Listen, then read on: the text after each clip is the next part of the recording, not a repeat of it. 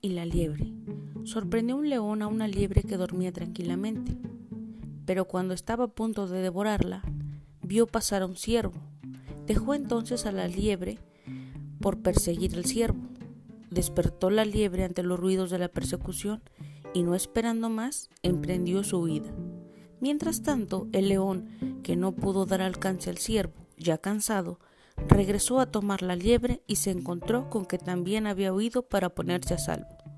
Entonces se dijo al león, Bien me lo merezco, pues teniendo ya una presa en mis manos, la dejé ir tras la esperanza de obtener una mayor.